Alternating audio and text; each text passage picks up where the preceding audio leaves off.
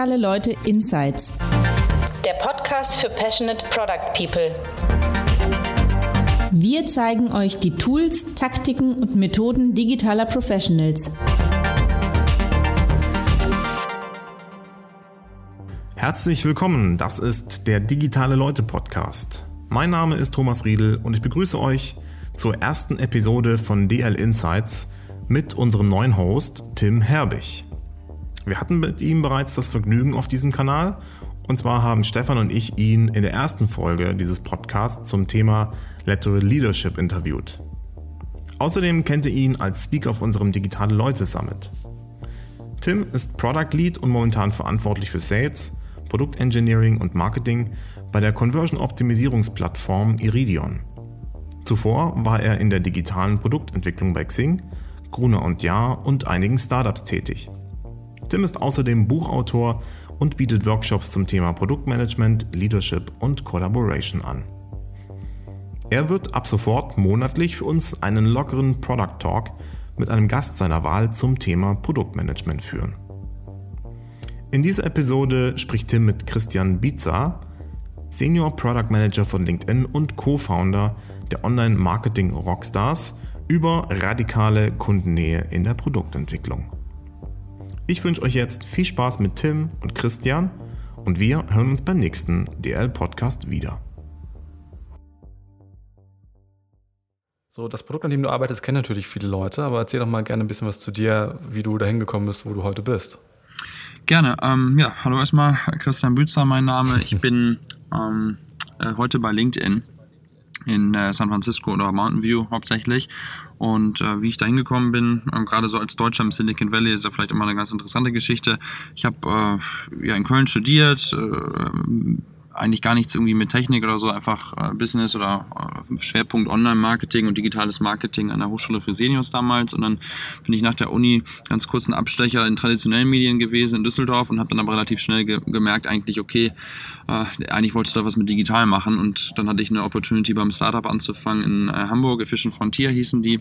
Das war ein mhm. Startup für digitales Marketing, um äh, Google Adspend, Facebook Adspend, damals gab es noch gar keinen Facebook Adspend, aber äh, vor zehn Jahren äh, Google Spend zu optimieren. Also wir waren so die, das größte Tool weltweit dann irgendwann äh, vom Google Spend, was durch eine Software durchgeflossen ist. Und wir wurden dann 2010 ähm, gekauft von Adobe. Und mhm. Das war eine amerikanische Firma auch, äh, hier aus Sunnyvale, aber ich war halt einer der ersten Mitarbeiter da in, im Büro in Hamburg. Und äh, dann hat er halt äh, nach der Akquisition Adobe gefragt, hey, willst du nicht hier ins, äh, ins Headquarter kommen? Und das war eigentlich eine ganz witzige Transition, weil ich war halt eigentlich Account Manager, so ein Technical Account Management. Das hat damals so gehießen, wir haben mal diese Software gehabt, wir haben dann unseren Kunden, also Zalando und die ganze Rocket Bandage und alles, was sonst so eben im deutschen Markt eben viel Geld in den digitalen Marketingkanälen ausgegeben hat. Und, und, und die haben halt dann unsere Software benutzt und wir haben ihm praktisch geholfen, das meiste rauszuholen. Also nicht unbedingt jetzt am meisten auszugeben, sondern eben möglichst effizient äh, eben über die verschiedenen Kanäle mit Attributionsregeln und so weiter ähm, dann eben äh, zu gehen.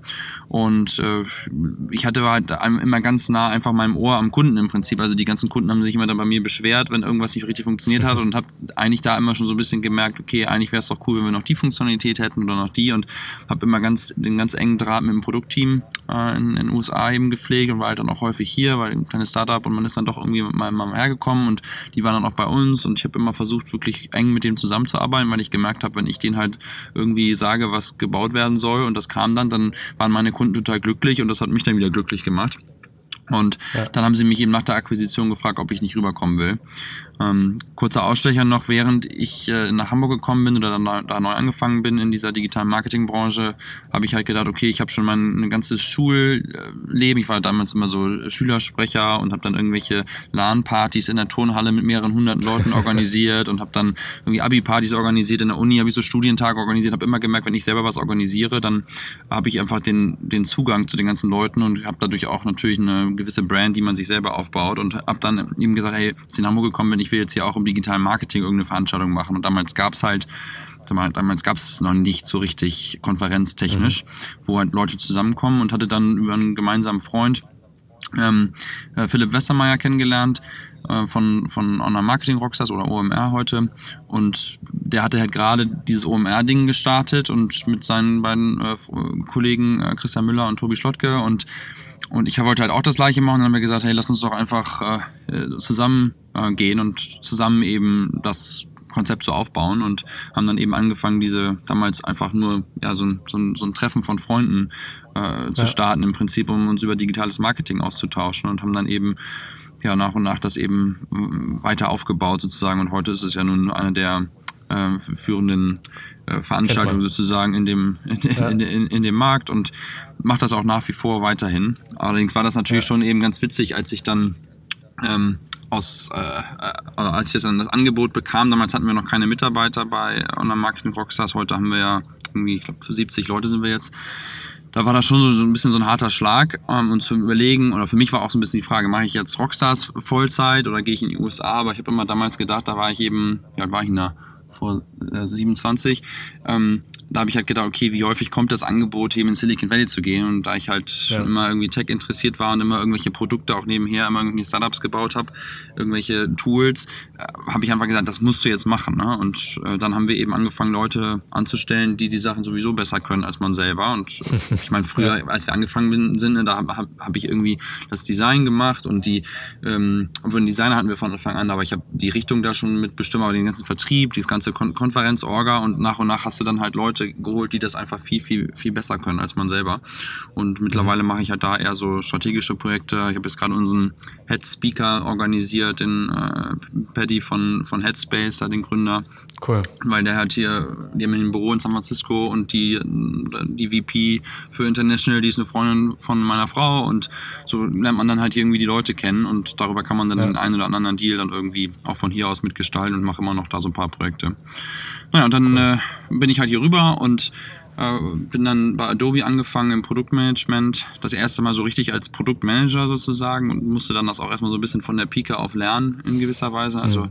was ist überhaupt eben Agile Software Development und was ist irgendwie Scrum und, und solche Sachen. Das war ganz witzig, weil auch in dem Team, wo ich gearbeitet hatte, war denen das auch alles nicht so richtig bewusst. Also da war richtig so damals so top-down und meine Managerin damals, die hat irgendwie alles so ein bisschen mit E-Mail gemanagt und da habe ich schon ja. so gemerkt, okay, das ist irgendwie nicht so, wie ich mir das vorstelle, wie man effizient eben vorankommt und habe dann eben angefangen, mich damit intensiv zu beschäftigen. Und naja, danach äh, hat, hat Adobe mir äh, netterweise die Green Card gesponsert, wo ich immer noch sehr, sehr dankbar bin. Das ging ja. echt ratzfatz, da hatte ich innerhalb von neun Monaten dann die Green Card und dann klopfte er eben auf LinkedIn, LinkedIn bei mir an die Tür und hat gesagt, hey, wo sonst? Wir, ja, na klar. Äh, wir, wir wollen halt im deutschen Markt äh, investieren. Hast du nicht Bock? Das wird doch vielleicht ganz gut passen. Du hast ein starkes Netzwerk in Deutschland, du bist Produktmanager, du lebst hier in der Bay Area.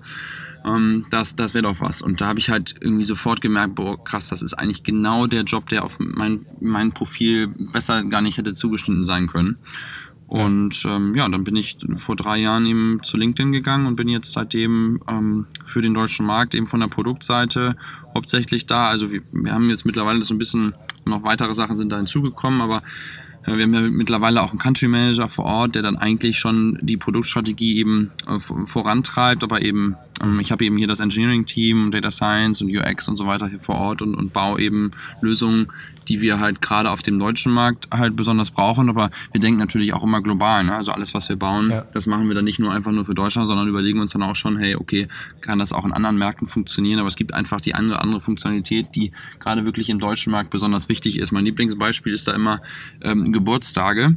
Ich weiß, der eine oder andere wird jetzt mhm. vielleicht lachen, aber die Deutschen, die lieben, wirklich, die, die, die lieben Geburtstage und das ist ein ganz ja. wichtiges Ding. Also zum Beispiel, dass wir jetzt den Geburtstag von meinem Sohn, wir haben gerade vorher im Vorgespräch drüber geredet, wir haben letzte, ich hatte gestern Geburtstag, wir haben letztes Wochenende seinen Geburtstag schon gefeiert. Das war für meine Frau und mich ein, so eine krasse Überwindung, vor dem Geburtstag den Geburtstag zu feiern. Ja. Ähm, und alle Amis ja. meinten nur so, hä, wieso? Äh, was ist dann das Problem? Jedenfalls, lange Rede, kurzer Sinn, wir haben halt äh, null Fokus auf Geburtstage gehabt und hatten auch keine Geburtstage bei uns in den Profilen eingetragen und haben wir halt so mhm. Funktionalitäten rum um Geburtstag gebaut, weil einfach auch im Business-Kontext in Deutschland die Leute sich gerne gratulieren, wohingegen in den USA der Geburtstag wirklich null Relevanz hat. Ähm, und ich meine, das ist jetzt eins von vielen Sachen, das ist vielleicht nicht so spannend, auch jetzt so Impact-mäßig, aber vielleicht noch ein anderes Thema, so, so gerade so diese ganze duale Ausbildungssystem, das ist ja sehr unique für den deutschen Markt.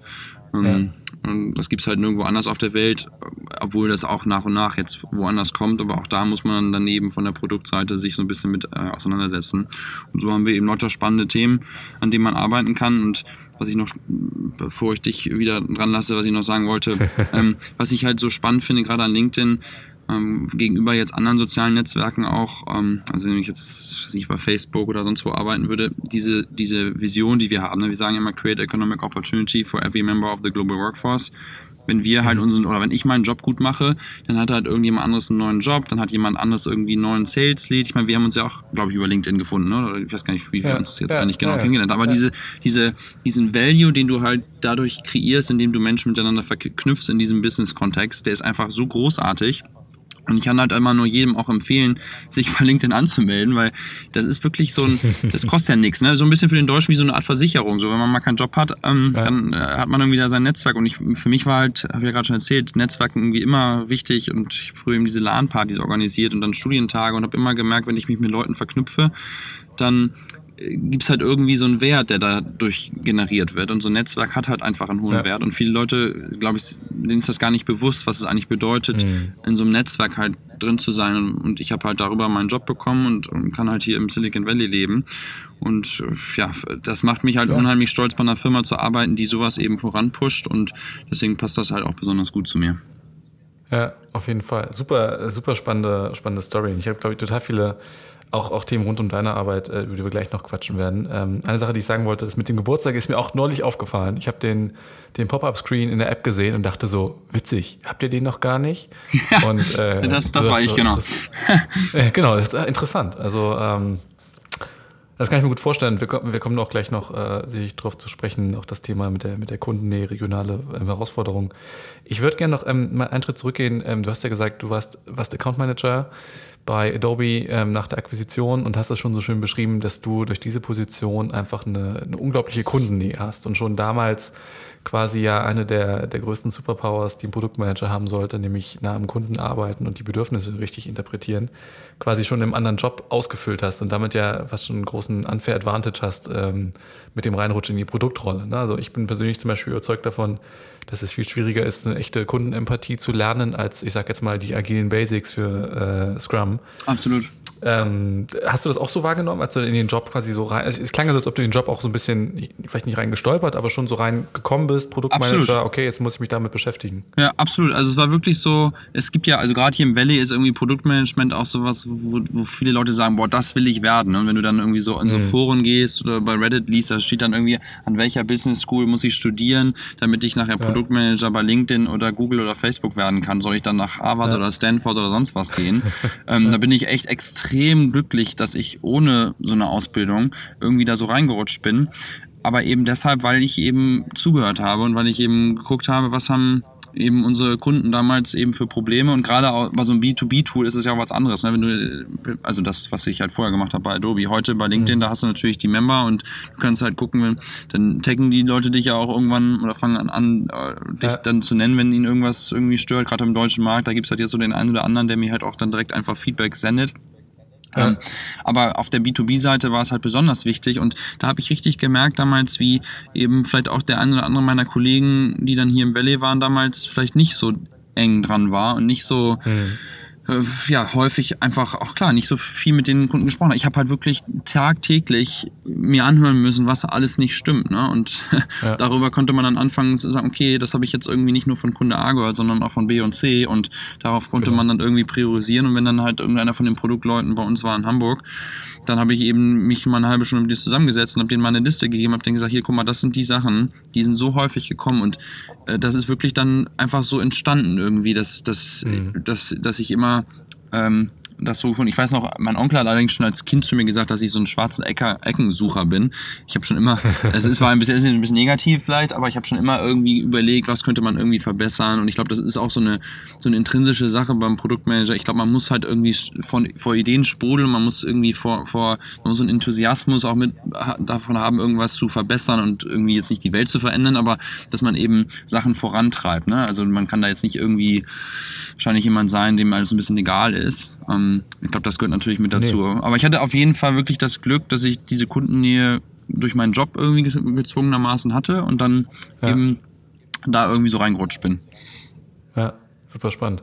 Und du hast dann gesagt, also habe ich richtig verstanden, dass du auch dir viel, sage ich mal, der, wenn man jetzt heute so ein Produktmanager-Lehrbuch aufschlägt, dann steht ja, in Anführungsstrichen leider auch auf der ersten Seite erstmal auch viel rund um so agile Prinzipien.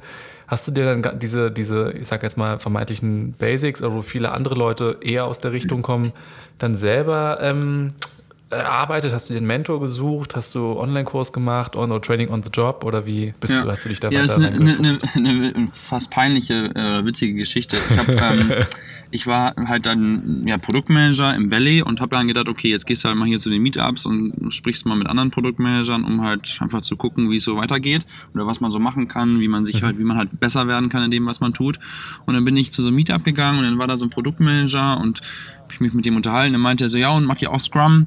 Und ich so, was ist denn Scrum? Also habe ich ihm nicht gesagt, und, äh, sondern ich habe einfach nur ähm, so ich habe dann gesagt, ja, wie macht ihr das denn genau? So habe so ein bisschen versucht, irgendwie so zu sprechen und naja, bin ich nach Hause gegangen und habe erstmal gegoogelt, was ist denn überhaupt Scrum? Also ich wusste es in der Tat nicht und auch niemand in meinem Onboarding, das fand ich ja vorhin schon, da wo ich ja. da gearbeitet habe in der Org, da wurde halt sehr so Waterfall-Mechanismus und null Priorisierung und also es war wirklich alles so ganz merkwürdig und naja, dann habe ich halt mal geguckt, ja. was gibt's denn innerhalb von Adobe damals und wir hatten da echt total die coolen internen Trainer die so, so Seminare praktisch angeboten haben. Das waren dann so ein, zwei, drei Kur tägige Kurse. Das sind halt diese typischen Product Owner und weiß ja. wie die alle heißen. Ich habe das ja schon wieder vergessen. Aber diese Scrum ja. oder Agile. Ja, die ganzen Zertifizierungen. Genau, diese Zertifizierung. Und dann habe ich einfach gesagt, gut, das kann ja nicht schaden. LinkedIn, äh. Adobe damals bezahlt das ähm, machen wir das mal.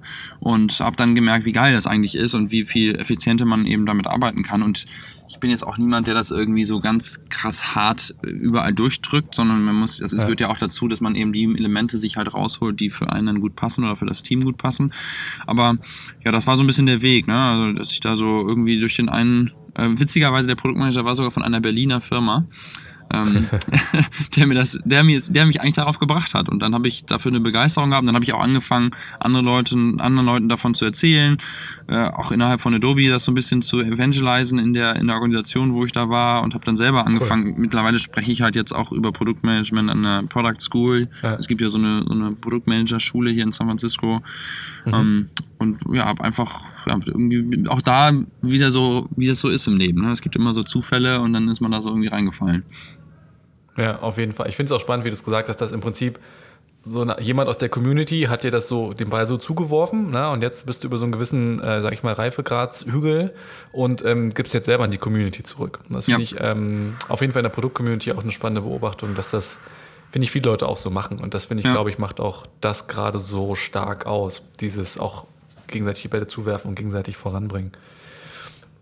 Ähm, das hast du schon so ein bisschen gesagt, ne? In deinem, also in deinem Onboarding bei Adobe zumindest bist du jetzt nicht durch, sage ich mal, die agile Bilderbuchschule gelaufen. Ähm, wie war denn dann für dich nach so den paar Jahren quasi selbst erlerntes Produktmanagement bei Adobe der Sprung in eine, ich vermute mal ja doch ein bisschen reifere Produktorganisation wie, wie LinkedIn? Absolut. Also LinkedIn ist eine Firma, ähm, weshalb es auch so gut zu mir passt, äh, witzigerweise, die eben von Produktmanagern gegründet wurde. Und wenn man so gerade so im Valley guckt, gibt es ja immer so ein bisschen so die Firmen wie jetzt Google und Facebook, die wurden von Engineers gegründet und ja. LinkedIn wurde eben von Produktleuten gegründet und deswegen ist Produkt eben auch so ähm, ja der der, der Driver sozusagen, die sitzen im Driver Seat hier. Ja. Und ganz klar, also hier ist es halt extrem advanced. Ähm, ich meine, auch da gibt es natürlich das eine oder andere Team, die vielleicht nicht so Advanced arbeiten, das ist ja auch eben immer so eine Teamsache, wie halt das Team am besten miteinander funktioniert. Aber ähm, ich bin auf jeden Fall hier wo gelandet, äh, beim Unternehmen, wo das eben äh, ganz klar ist, dass, dass man eben mit den ganzen Elementen davon arbeitet. Und ähm, ja, also ich weiß gar nicht, was ich da groß noch sonst erzählen kann. Aber es ist äh, ja auf jeden Fall ähm, äh, sehr cool hier. Ja. Wie ist denn so, kannst du so, uns so einen groben Eindruck geben, wie so, ich meine, man redet immer so häufig vom typischen, klassischen, agilen Team. Kannst du uns so ein bisschen Einblick geben, wie, wie deine äh, Teamkonstellation gerade ist, in der du dich primär bewegst? Ja, also wir also das ist ganz interessant, ich hab, bin ja nicht ein Produktmanager für irgendein Produkt in dem Sinne, ne? Also normalerweise bist du ja meistens als Produktmanager, kann eigentlich bei LinkedIn meinetwegen für irgendwie Messages verantwortlich oder Genau, für oder Feed Feed. Feed Relevance oder kann mein Network, also oder mein Netzwerk-Tab, da gibt es halt mehrere Produktmanager, die halt da einzelne Elemente halt haben und als, sag mal, äh, Country ähm, Produktmanager hat man ja eher so eine horizontalere Verantwortung. Und diese hori- horizontale Verantwortung führt halt dazu, dass du eben dich um viele, viele andere Sachen auch kümmern musst. Ne? Also es geht halt einmal darum, erstmal herauszufinden, was sind denn eigentlich die Probleme in dem Markt. Und dann tackelt man halt so Dinge wie eben das Geburtstagsding oder äh, duale Ausbildungssystem oder was wir sonst halt äh, so an, an Themen machen. Und ähm, deswegen hat, hat unser Team eben dadurch ein bisschen anderen Aufbau. Also trotzdem habe ich natürlich ein Engineering-Team. Ich habe ähm, sind das jetzt neun, äh, neun Engineers, ähm, ein äh, UX-Designer, beziehungsweise die äh, füllen wir gerade äh, neu, weil die, die Person ähm, weggegangen ist und äh, da kommt jetzt eine neue Person, aber ein Data Scientist und praktisch und ein Business Analyst und wir haben halt dann eben diese, dieses Team zusammen und haben dann eben jeden Tag ein Stand-up wir haben Sprint Planning, wir haben zwei Wochen Sprints, aber wir sind eben nicht so, dass wir uns immer nur auf dieses eine Thema fokussieren, was allerdings auch eben, eben zur Herausforderung führt, ne? weil wenn du halt dich nur um einem Thema kümmerst, dann bist du natürlich auch der Mega-Expert da drin und kannst das Ja. vorantreiben und hast auch die Authority, in diesem Bereich zu arbeiten. Wohingegen, wenn wir irgendwas machen wollen für den deutschen Markt, jetzt gerade mit dem Beispiel, was du meintest, dass da dieses Pop-up kam, äh, um den Geburtstag einzusammeln, ich konnte halt nicht einfach dieses Pop-up bauen, sondern man, muss dann halt sehr viel mit anderen Teams zusammenarbeiten und die anderen Teams dann auch davon überzeugen, dass das halt das Richtige ist, das zu machen und man muss dann in deren Tech-Stack arbeiten, was halt zu viel, viel, viel mehr Koordinationsaufwand sozusagen führt. Aber es finde ich für, für mich persönlich halt super spannend, weil man eben nicht nur so immer mit einem Thema sich befasst und immer nur über die Feed-Relevanz nachdenkt, sondern eben vormittags mit dem einen Thema sich befasst und am Nachmittag mit dem anderen. Ähm, aber trotzdem ist es natürlich wichtig, da irgendwie auch äh, Produkte zu bauen und, und ähm, auch den Impact zu haben. Aber ich finde es total spannend, sich halt mit vielen verschiedenen Themen sich zu befassen und dadurch auch eher so eine, so eine, ich weiß nicht, ich will jetzt nicht sagen General Manager, aber was ist das richtige Wort? Also dass man halt eher so eine höhere, größere Ein bisschen unternehmerischer vielleicht. ja, ja, genau. Das ist, genau, das ist eigentlich das gute Wort, dass es halt so eine unternehmerischere äh, Produktrolle ist, als es vielleicht im klassischen Sinne ist. Und das macht mir persönlich sehr, sehr viel Spaß. Ja, das kann ich mir vorstellen. Ich glaube, das ist auch das, was, kann ich mir vorstellen, dass, was dich auch so, äh, die, die schöne Übersetzung aus dem Englischen auf den Zehenspitzen hält äh, oder immer äh, ständig, ständig fordert. Ähm, das kann ich mir auch gut vorstellen, weil, wie du schon gesagt hast, diese, ich kenne das auch aus verschiedenen Organisationen, dass da nach, nach Features geschnitten ist und du bist dann ganz tief in deinen Algorithmen und deiner UI von, von deinem Bereich drinne und da sehe ich dann fast immer die größte Gefahr, dass du in so eine Mikrooptimierungsfalle reinrutschen kannst, dass du sagst, Ja. ah, da tweak ich nochmal rum, da tweak ich nochmal rum, versus ähm, gerade in dem Kontext, wie du es bist, so, so, so breit aufgestellt zu sein und einen Querschnitt durch alle Bereiche für eine bestimmte Nutzergruppe ähm, die Experience zu verbessern. Ja. ja. Ähm, ist es denn, wie, ist es denn, du hast ja schon die Spezial, so ein paar Spezialitäten der Deutschen angesprochen mit Vorliebe für Geburtstage oder das duale Bildungssystem. Ist es, ähm, ist es schwer, deine Kollegen dafür zu, davon zu überzeugen, dass es sinnvoll ist? Oder sagen die, hey, du bist der Regional Expert, ähm, wir diskutieren eigentlich nur noch über quasi, wie du schon sagst, Tech-Implementierung in deren Tech-Stack oder so? Ja, also das war halt so ein, so ein Prozess auch, ne? Am Anfang haben die Leute natürlich, also gerade bei diesem Geburtstagsthema ist echt mein Lieblingsthema, weil äh, das ist wirklich so ein Ding, wo die Leute dich halt wirklich angeguckt haben und gesagt, ja, was soll das denn jetzt? Und selbst mein eigenes Team, ne? Meine Engineers Ja. sind halt jetzt nicht deutsch, äh, weil es gibt halt leider nicht so viele deutsche Entwickler hier in der Bay Area. Ne, dass man dann eben da ein sehr, hab ich ein sehr buntes Team, also aus allen möglichen Ländern der Welt, die da zusammenkommen. Sowieso bei LinkedIn ist die Diversity extrem cool. Ähm, also ich glaube, in meinem Team sind irgendwie sieben verschiedene Nationen. Ähm, und äh, da war es am Anfang schon eben viel Aufwand, den man betreiben musste, um die Leute überhaupt erstmal in so eine Awareness zu bringen. Ein, Trick, den ich zum Beispiel dann angewandt habe, habe ich mir auch nicht selber ausgedacht, sondern das war so ein Thema, was von, ähm, von anderen Ländern, wo wir auch einen Fokus drauf setzen, eben gelernt wurde. Also China, Japan, Indien, das sind so andere Märkte, wo wir uns halt sehr, sehr stark darauf fokussieren, dass wir Leute in die Region gebracht haben. Ne? Also diese, wir haben vorhin schon drüber gesprochen, diese Nähe zum Member. Wenn du halt jemanden von der Produktorg mitnimmst nach Deutschland und den dann mal einmal nach Berlin und nach Hamburg und nach München und noch in irgendein Dorf noch irgendwo schleppst und noch zu irgendeinem Mittelständler dann, um denen einfach mal zu zeigen, hey, so sieht's aus, dann kriegen die halt plötzlich so einen ganz anderen Bezug zu dem Markt. Man kennt das ja auch selber, wenn man irgendwo hin verreist in irgendein Land, dass man dann erst eigentlich sich wirklich vorstellen kann, wie es ist, ne? weil man nur drüber liest. Ja. Ähm, man weiß dann plötzlich, wo was ist, man hat irgendwie die Kultur kennengelernt. Natürlich ist immer nur ein Snapshot und natürlich, wenn wir nach Berlin fahren, ist es auch nicht Deutschland, weil Berlin ist natürlich irgendwie immer sehr advanced, aber Berlin. Ja. ja, genau. Wir haben halt, wir haben halt äh, angefangen, eben diese Trips zu organisieren und ich habe dann immer jedes Jahr eine Reisetruppe von LinkedIn genommen und bin dann einmal durch Deutschland gereist und habe das dann immer noch irgendwie mit Oktoberfest oder irgendwie äh, irgendwas. Äh, Den richtigen Kulturschock. Genau, und ähm, was für mich ja genauso, ich sage immer so, ich sage mal zu den Leuten, this is as foreign for me as it is for you. ähm, weil ich komme ja nur aus dem Norden und ähm, für ja. mich ist das dann auch neu, aber mittlerweile war ich jetzt irgendwie schon zehnmal auf dem Oktoberfest wahrscheinlich und ähm, finde es immer wieder äh, klasse und es macht äh, unheimlich viel, viel, Freude und die, die Kollegen sind, sind, sind natürlich dann immer total begeistert. Und dann ist das so ein bisschen so unterbewusst, dass ich das Gefühl habe, sobald die dann in Deutschland waren, haben sie danach das Gefühl, so jetzt müssen wir auch was für Christian machen und jetzt müssen wir uns auch um Deutschland kümmern und dann hat das halt auch angefangen, so global sozusagen, ähm, dass, dass äh, LinkedIn eben angefangen hat, nicht nur jetzt von meiner Perspektive, dass ich immer zu Leuten gegangen bin und sagen, ihr müsst jetzt das mal machen, sondern dass dann unser Top-Management gesagt hat, so, wir müssen jetzt dafür sorgen, dass LinkedIn eben nicht nur in Deutschland gut funktioniert, sondern überall auf der Welt. Äh, nicht ja. nur in, in, den USA gut funktioniert, sondern überall auf der Welt. Und dann ähm, hilft es natürlich schon immer, auch wenn top-down was kommt und nicht nur bottom-up. Und äh, wenn man aber beides dann kommt, dann funktioniert es dann irgendwann ganz gut und wir sind da echt im Moment auf einem sehr, sehr guten Weg, denke ich. Ja, cool. Hast du noch, äh, hast du noch mehr ähm, Hacks, die du gerade bei dir im Team einsetzt oder mit den Leuten, denen du arbeitest, um quasi das Thema Nutzernähe, Nutzerzentriertheit zu, zu fördern, also noch mehr Kundennähe herzustellen für alle im Team?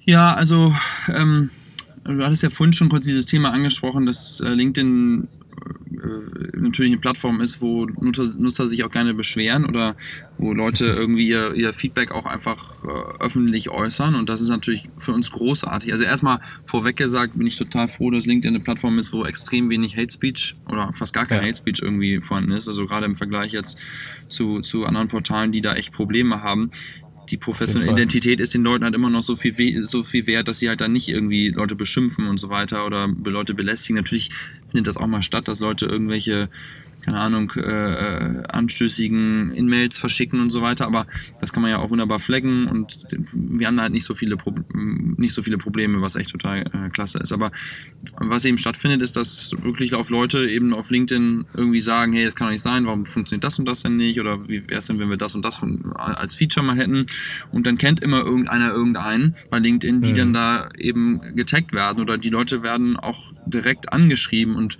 das geht eben hoch bis zu unserem CEO Jeff Wiener, der jeden Tag irgendwo äh, was kommentiert ne? und äh, dann mhm. eben die richtigen Leute vertagt und die Leute dann eben auch mit im Austausch sind mit den, mit den Usern und ja. äh, wir schon wirklich versuchen da sehr, sehr eng mit unseren Mitgliedern zu arbeiten. Also das, die, die Priorität Nummer eins unserer Firma heißt ja auch Member First. Weil wir sagen ja. immer, als erstes müssen wir erstmal was bauen, was unseren Mitgliedern gefällt. Das ist zum Beispiel ein super Beispiel auf der äh, Produktseite, was wir gebaut haben. Wir haben so einen Salary Explorer, äh, Gehaltstool mhm. gebaut, dass du das mal gesehen hast. Ähm, der Entry Point ist da leider etwas versteckt noch im Produkt, aber als äh, wir angefangen haben, dieses Gehaltstool zu bauen, haben natürlich unsere Unternehmenskunden erstmal alle wieder gesagt, auch noch, noch eine Firma, die jetzt in dem Bereich da Transparenz mhm. einbringt. Und das ist doch irgendwie blöd, dann muss ich jetzt hier wieder mir anhören als Unternehmer, dass ich, dass meine Mitarbeiter zu wenig verdienen und so weiter, aber wir sagen halt Create Economic Opportunity for every member of the global workforce. Und dazu gehört halt auch, dass ein Mensch eben äh, fair bezahlt wird. Und ähm, ja. Da sagen wir halt auch erstmal Member First, der soll jetzt ein Gehalt bekommen und der soll die Opportunity haben, die, die für ihn gerechtfertigt ist für seinen Ausbildungsstand und für seine Berufserfahrung. Und dann erst im zweiten Schritt denken wir halt darüber nach, ähm, äh, was unsere Unternehmen äh, Unternehmenskunden natürlich dazu machen. Natürlich wollen wir auch alle irgendwie vorankommen äh, auf der monetären Seite, aber uns geht es halt wirklich immer erstmal um, ums Member First und da kann ich halt immer nur jedem irgendwie empfehlen, irgendwie den, Weg in seiner eigenen Firma zu finden, eben dieses Ohr praktisch am Kunden zu haben. Ja, wäre super spannend. Genau, wir hatten, äh, wir hatten vorhin schon drauf gesprochen, äh, vorneweg, dass, dass mir das auch schon, weiß nicht seit wie vielen Jahren schon so ins Auge gestochen ist, ähm, dass ich darüber auch, glaube ich, so viele äh, angefangen habe, LinkedIn Product äh, UX und Tech-Leuten zu folgen, weil die irgendwie so aufpoppen in den Kommentaren. Und ich habe erstmal ein bisschen gebraucht, um das zu verstehen. Und wer da wen taggt und so, aber wenn man das wenn man das ein bisschen hintergekommen ist und gerade selber in der Branche ist, dann ist es natürlich super faszinierend für mich zu sehen, wie unglaublich präsent ihr in eurem eigenen Produkt seid und wie ihr euer eigenes Produkt für eine krasse Kundennähe nutzt und dann auch euch ja damit aber auch so ein bisschen äh, deutlich mehr accountable halten lasst für das, was ihr da auch dann liefert im Zweifelsfall. Ja? Stellt euch sehr öffentlich in die Kommentare und sagt, ich habe das weitergegeben, wir reden darüber. Teilweise werden ja sogar öffentliche, gefühlt öffentliche Support-Diskussionen mit den Nutzern, die das aufgerufen haben, in den Kommentaren geführt. Ja. Ähm, und ja, das ist ja, rückt einfach sehr stark ins, ins Öffentliche und nicht, dass das irgendwie gesagt wird, er schreibt eine E-Mail an Info-Ad, sondern nee, komm, wir klären das hier. Ich habe, also man spürt da einen sehr krassen Drive auch bei den Leuten, das auch direkt an der Person zu regeln und zu lösen. Und es hat einfach einen ganz anderen Charakter, vermutlich auch von innen, wie wenn man so klassischerweise von irgendwelchen Pet-Projects vom CEO kennt, so, ja, ich war mit meinem Buddy Golf spielen und hat mir mal das und das gesagt und hier kümmert euch mal drum, versus, ey, es passiert im Produkt, es passiert vor unserer Haustür, die Leute wollen das von uns, das ist unsere Verantwortung. Ähm, und das ja auch ein Stück weit dann auch die einzelnen Leute zurückzugeben und darauf zu vertrauen, dass die Leute auch in die Verantwortung reingehen und sagen, ähm, ich will mich darum kümmern, ich will das machen. Ja. Ja. Nicht ich muss. Ja, nee, absolut. Also, es gibt natürlich trotzdem den, äh, das Golf-Example. Ähm, ähm, aber äh, und man muss ja auch immer sagen, mein Lieblingszitat, auch wenn das völlig ausgelutscht ist, ist ja immer diese so, wenn, wenn Henry Ford irgendwie gefragt hätte, was die Leute wollen, dann ja, ja. Hätten, hätte, hätten die Leute nach schnelleren Pferden gefragt man ja. muss auch natürlich irgendwie mit Sachen um die Ecke kommen, die jetzt nicht requested wurden, sondern die wir uns selber ausgedacht haben. Und da ist LinkedIn meines Erachtens ja, genau. auch sehr, sehr stark, dass wir wirklich Innovation auch vorantreiben. Aber trotzdem wollen wir natürlich auch äh, die Probleme lösen von, von Leuten, die eben mit unseren Produkten jeden Tag arbeiten. Ja, auf jeden Fall. Ich muss auch sagen, das, was mir mal, ähm, was auch mal bei mir durch den Feed gerauscht ist, was dich, wo du mal angesprochen wurdest von jemandem in Deutschland, ähm, das war auch typical German, der hatte, glaube ich, gefragt, nach einer ähm, Offline-Funktionalität des Messengers aufgrund des schlechten WLANs oder Netzabdeckung in der Deutschen Bahn. Und ich dachte so, ja, das ist wirklich typical German Feature Request. Ja, ähm, ja das, das ist ganz schwer. Ähm, ja. ja. Obwohl ich muss ja mal lachen, ne? wenn ich hier von San Francisco nach Mountain View fahre morgens. Ich bin ja wirklich irgendwie im, an einem Ort, wo man denken würde, dass das hier irgendwie, äh, dass irgendwie alles so funktioniert digital. Aber ich, also ich kann kein Telefonat halten, wenn ich von, von äh, mir nach Hause nach, äh, nach Mountain View fahre, weil das Netz halt abbricht. Ne? Also es ist wirklich Krass. nicht nur ein Problem jetzt bei der Deutschen Bahn irgendwo zwischen Berlin und Hamburg, wo halt das irgendwie ja. in der Mitte vom Nirgendwo ist, wo ich es ja noch verstehen kann, dass da keine Netzabdeckung ist. Also ich glaube, da kann der Deutsche an sich sehr, sehr froh sein, wie groß die Netzabdeckung da funktioniert. Hier muss ich ja auch, wenn ich, ich fahre viel Rennrad, ich bin dann äh, mit dem Rennrad über die Golden Gate Brücke fahre und dann da in die Berge gehe, dann muss ich wirklich nur fünf Minuten über die Brücke Brücke weg sein und da ist kein Handynetz mehr. Ne? Also ich weiß immer noch, früher hat man ja mal so Filme geguckt, so diese Teenie-Movies, wo dann irgendwelche Teenager mit dem Auto irgendwo lang gefahren sind und dann ist das Auto liegen geblieben oder so Horror-Movies und dann haben sie auf ihr Telefon geguckt und dann war der Empfang weg. Und dann habe ich mich früher in Deutschland mal gefragt, hä, wieso ist denn immer der Empfang weg? Hier in Deutschland hat man doch eigentlich überall Empfang, aber in den USA ist das wirklich ganz, ganz schlimm. Ne? Also sobald man sich auch nur aus ja. der Metropole entfernt, selbst bei mir zu Hause, ich wohne in Noe Valley, also Noe Valley ist wirklich die Mitte von San Francisco, kann man sich ja. auf der Karte angucken. Ich habe bei mir vor der Tür kein Handynetz. Gar kein Handynetz. Und ich habe deswegen einen WLAN-Router noch in die Garage gebaut, damit ich dann halt, wenn ich im Auto sitze und Navigation anmache, überhaupt erstmal wegkomme, so ungefähr. Also da muss man, glaube ich, in Deutschland immer noch sagen, da sind wir ganz, ganz, ganz weit vorne. Erklär das mal dem typischen Angry German ja. auf dem Bahnsteig, wenn zehn ja. Minuten die Bahn nicht gekommen ist. ja. Versuch, ich, vielleicht mache ich es nächste Mal. Ja, ähm, Du hast schon angesprochen, so ähm, LinkedIn kann sehr, sehr reife, mature Produktorganisationen. Habt ihr auch, ähm, wie helft ihr euch gegenseitig weiter innerhalb der Firma, quasi irgendwie spannende Themen auf der Spur zu bleiben, euch auszutauschen? Habt ihr Communities of Practice? Habt ihr interne Meetups, Barcamps? Kannst du da ein bisschen was erzählen, wie ihr euch da so ja. gegenseitig pusht? Also wir nutzen halt viel unser eigenes Produkt auch. Ne? Also es gibt ja so LinkedIn Groups auch, das kennen ja oder Gruppen, das kennen viele mhm. äh, gar nicht auch, muss man auch uns wieder Weil ihr so gut versteckt habt. Genau, weil wir es so gut verstecken.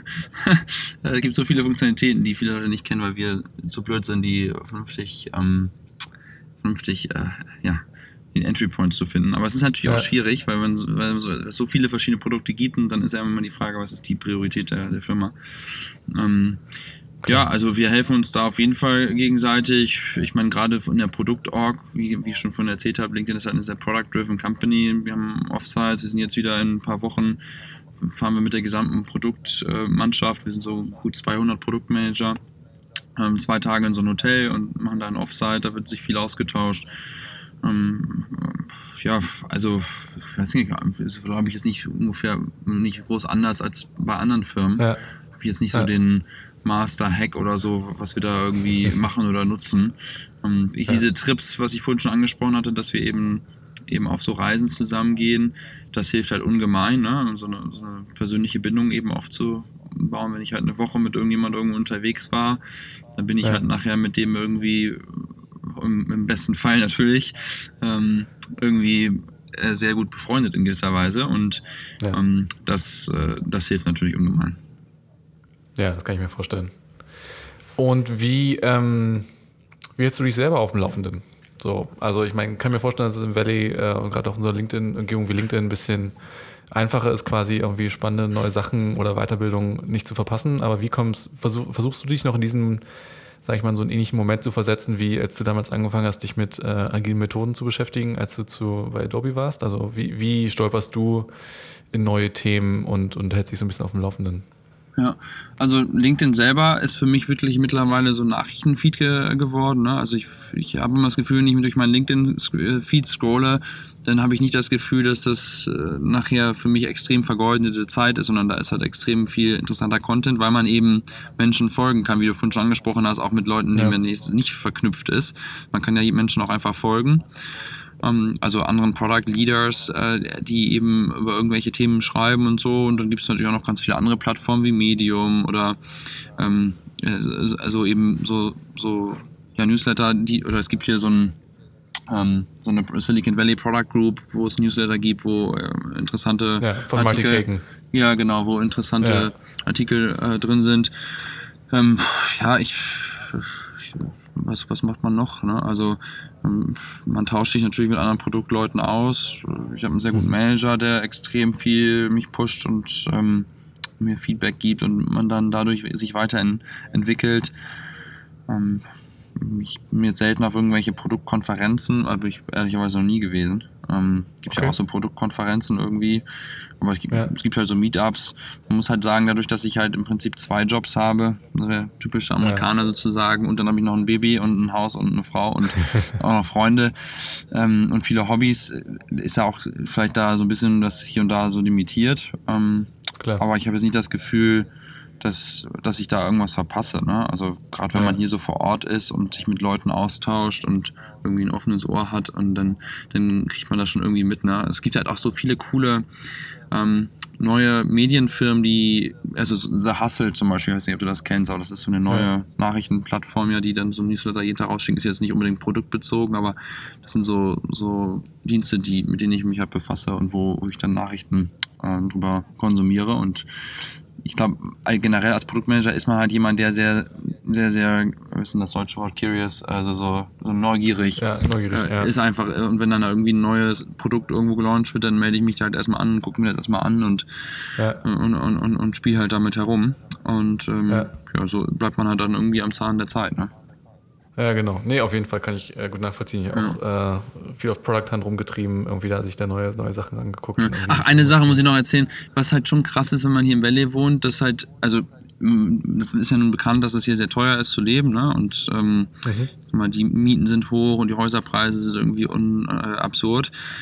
Aber das Schöne ist halt, die Leute um einen herum also ich weiß, alle meiner Freunde irgendwie gefühlt, jeder hat halt so einen gewissen Drive, ne? Weil man kommt ja. nicht nach San Francisco, wenn man sagt, oh, ich will da jetzt mal sein und das ist irgendwie nett und so. Klar, es ist hier schön und das Wetter ist irgendwie ganz gut, aber man, das geht halt nicht, ne? Sondern wenn man hier hinkommt, dann muss man halt sagen, okay, ich gebe jetzt richtig Vollgas und ich äh, reiß jetzt irgendwie den Arsch auf und, und treibe irgendein Thema voran. Und und das ist halt so krass, was man für Leute kennenlernt, gar nicht unbedingt nur im Tech, sondern auch in anderen Bereichen, die halt einfach alle diese intrinsische Motivation haben, irgendwas richtig krass voranzutreiben. Und mhm. darüber kriege ich eigentlich auch ganz, ganz, ganz viel Austausch, weil ich halt Freunde habe. Also einer meiner besten Freunde, der hatte halt auch so ein Startup jetzt wieder gegründet, ähm, wo die eben das Finanzsystem in der dritten Welt halt revolutionieren wollen über Krypto, äh, über eine Kryptowährung, wo, wo sie halt eine stabile Währung sozusagen äh, bauen wollen, weil halt sie in Ländern wie Argentinien jedes Jahr die Inflationsrate bei irgendwie 60 Prozent liegt und die Leute das Geld irgendwie in Dollar umtauschen und dann unter ihrer Matratze vergraben. Und das ist natürlich ja, saugefährlich und die halt einfach sagen, hey, wir, wir bauen da jetzt halt so, so ein Finanzsystem auf, damit die Leute eben ähm, sicher ihr Geld halt irgendwo hintun können. Und das sind halt so Themen und das sind Menschen, die man halt hier kennenlernt, das, das lernt man halt irgendwie, glaube ich, nicht an so vielen anderen Orten dieser Welt so kennen. Und das macht mir halt mhm. persönlich total viel Freude, mit solchen Menschen sich auszutauschen. Und ich habe immer das Gefühl, ich bin der Dümmste im Raum, was das geilste Gefühl überhaupt ist, ne? Weil, ja, genau. weil, weil, du halt dadurch eben weiterkommst und neue Sachen hörst und äh, die neuen, irgendwelche neuen Gadgets, die Leute ausprobieren, weil sie halt vielleicht auch dann die finanziellen Mittel natürlich haben, aber weil sie eben auch alle so interessiert sind. Und das ist eigentlich einer der Hauptgründe, warum ich in San Francisco so gerne lebe, weil die Menschen um einen herum alle eben diesen Drive haben. Ich will nicht sagen, dass es diesen Drive nicht woanders gibt. Ne? Auch in Hamburg habe ich viele tolle Freunde, die ganz viel Drive haben. Und auch in Berlin gibt es internationale Menschen ähm, und äh, Leute, die halt irgendwas bewegen wollen. Aber ich habe das Gefühl, gerade hier in der Bay Area ist es nochmal besonders stark, weil die Leute kommen halt aus der ganzen Welt hierher, um halt irgendwie gerade hier so in dem Nukleus sozusagen zu arbeiten und was voranzutreiben und das, macht unheimlich viel Freude.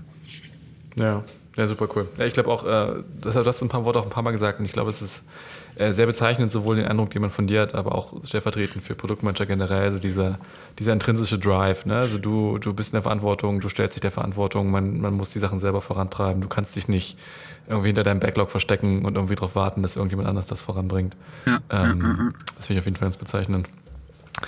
Ähm, cool, super spannend. Ähm, krass viele coole Insights. Äh, Gerade auch mein, mein, Lieblingsthema, dieses gegenseitige Erwähnen. Äh, habe hab ich schon drauf gebrannt, dass wir darüber quatschen. Ähm, wenn Leute Bock haben, mehr von dir zu hören, zu erfahren, äh, gibt es logischerweise nur einen Ort, wo sie hingehen sollten. Ähm, genau. ja, genau. Mit dem blauen Logo. LinkedIn. Genau, ja, genau, man, man Logo, findet mich genau. da. Ja, genau. Bist ja auch logischerweise aktiv. Ne? Folgen, Kontaktanfrage kann er ja sich selber überlegen. Ähm, und dann gegebenenfalls seine deutschen Feature Requests einmal droppen und gucken, ne, was passiert. Also ohne Witz, ne? Also schickt mir, äh, schickt mir Feedback rüber. Also ich bin natürlich nicht in der Lage, jedes Problem zu lösen, aber Klar. ich weiß immerhin, wo die Leute, wo sitzen die Leute, die es lösen können. Und ja. ähm, ich leite solche Sachen halt immer gerne weiter und äh, freue mich auch einfach immer über diesen Austausch, weil, weil, weil das einfach, äh, genau, wie, wie, wir schon drüber gesprochen haben, eben der Weg ist, wie man halt äh, herausfindet, was den Leuten oder was die Leute stört. ja. Cool. Richtig gut. Also Empfehlungen an alle. Ähm, schnappt euch Christian auf LinkedIn. Äh, guckt euch an, was er sonst so macht äh, auf dem Produkt. Super spannend. Äh, vielen Dank für die mega coole Unterhaltung. Ja, ich danke dir. Mach's gut. Bis dann. Ciao. Ciao.